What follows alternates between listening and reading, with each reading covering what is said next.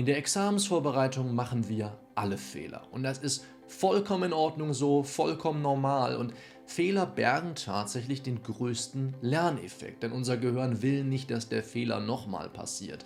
Und wenn wir etwas Reflexion anstellen, dann können wir diese Fehler peu à peu ausbügeln. Alles in Ordnung. In einer mündlichen Prüfung allerdings ist das um einiges schwieriger. Denn erstmals, anders als in den schriftlichen Klausuren, gibt es noch mehr Ungewissheit, weil nämlich jetzt mehr Faktoren auf die Notengebung Einfluss nehmen.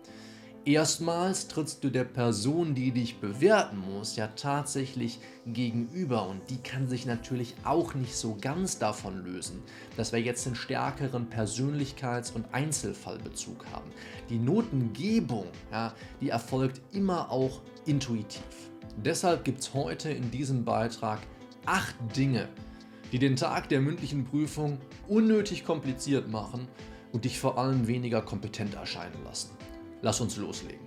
Erstens, bis zur Ladung warten und dann erst mit der Vorbereitung beginnen. Ich sage damit ausdrücklich nicht, dass man sich nicht nach den Klausuren ein bisschen Zeit für sich nehmen soll. Erstmal ausschlafen und Jura mal Jura sein lassen. Aber auch erst dann zu beginnen oder gerade erst dann zu beginnen, wenn die Ladung kommt, das ist ja auch von Bundesland zu Bundesland unterschiedlich, dann verbleiben dir vielleicht nur noch ein paar wenige Wochen. Und deswegen würde ich dir raten, deutlich früher mit der Vorbereitung zu beginnen.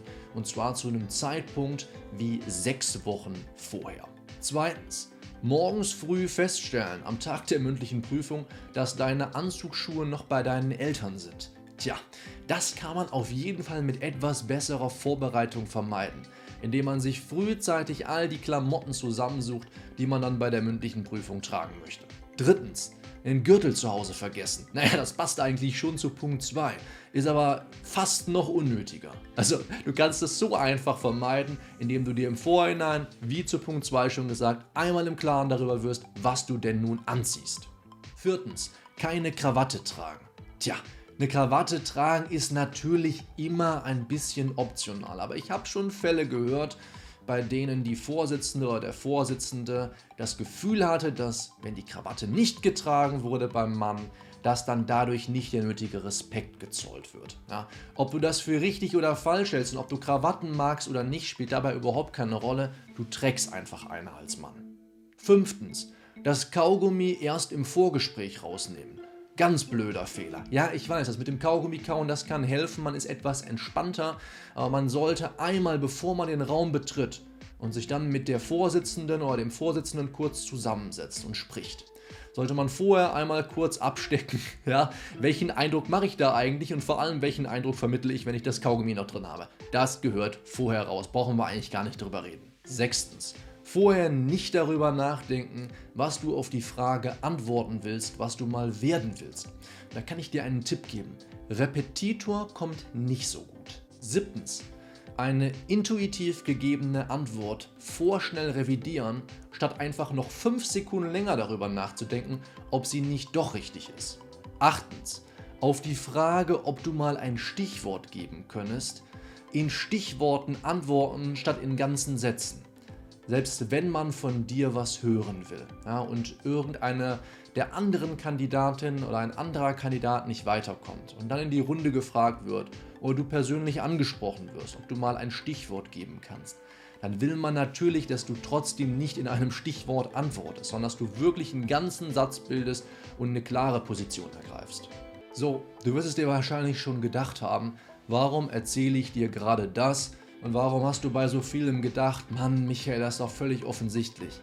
Ich sag's dir so, ich habe all diese acht Fehler gemacht. Und sie waren ja alle ohne weiteres vermeidbar. Das wirst du zwischen den Zeilen gelesen haben. Ja, wenn ich heute daran zurückdenke, dass ich mit diesen acht Fehlern trotzdem die Note erreicht habe, die ich wollte, kann ich mich glücklich schätzen. Ich weiß aber auch, dass noch ein Pünktchen mehr drin gewesen wäre, wenn ich diese Fehler nicht gemacht hätte. Ja, und damit es bei dir nicht so weit kommt, haben Rechtsassessor Claudio Oehms und ich einen kompletten Online-Videokurs dazu entwickelt, der sich nur um diesen Teil der Prüfung dreht. Damit du dich wirklich optimal auf die mündliche Prüfung im ersten und zweiten Examen vorbereiten kannst und genauso wie wir den erhofften Notensprung schaffst.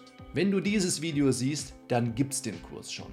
Denn der 29. März ist der Tag, an dem wir diesen Kurs veröffentlichen. Und wir wissen natürlich, dass nicht alle 14.000 Studierenden und Referendarinnen und Referendare in unserem Kosmos zur selben Zeit mündliche Prüfungen haben. Deswegen haben wir uns überlegt, okay, wie können wir dich und die anderen davon überzeugen, den Kurs trotzdem jetzt schon zu erwerben? Und deswegen bieten wir ihn von heute, dem 29. März, bis zum 31. März, also bis Freitagabend 23.59 Uhr, 50, über 50 Prozent, um genau zu sein, günstiger an. Schau dir das Angebot mal an. Du findest den Link dazu auf jeden Fall in der Videobeschreibung, wenn du bei YouTube schaust und wenn du den Podcast hörst, dann im Kommentarfeld. Ansonsten, wenn du bei YouTube schaust, findest du jetzt im Abspann sicherlich auch nochmal einen Direktlink. Ich würde mich freuen, dich auch im Mitgliederbereich dieses Kurses begrüßen zu dürfen. Ansonsten wünsche ich dir noch eine schöne Woche. Wir sprechen uns nächste wieder.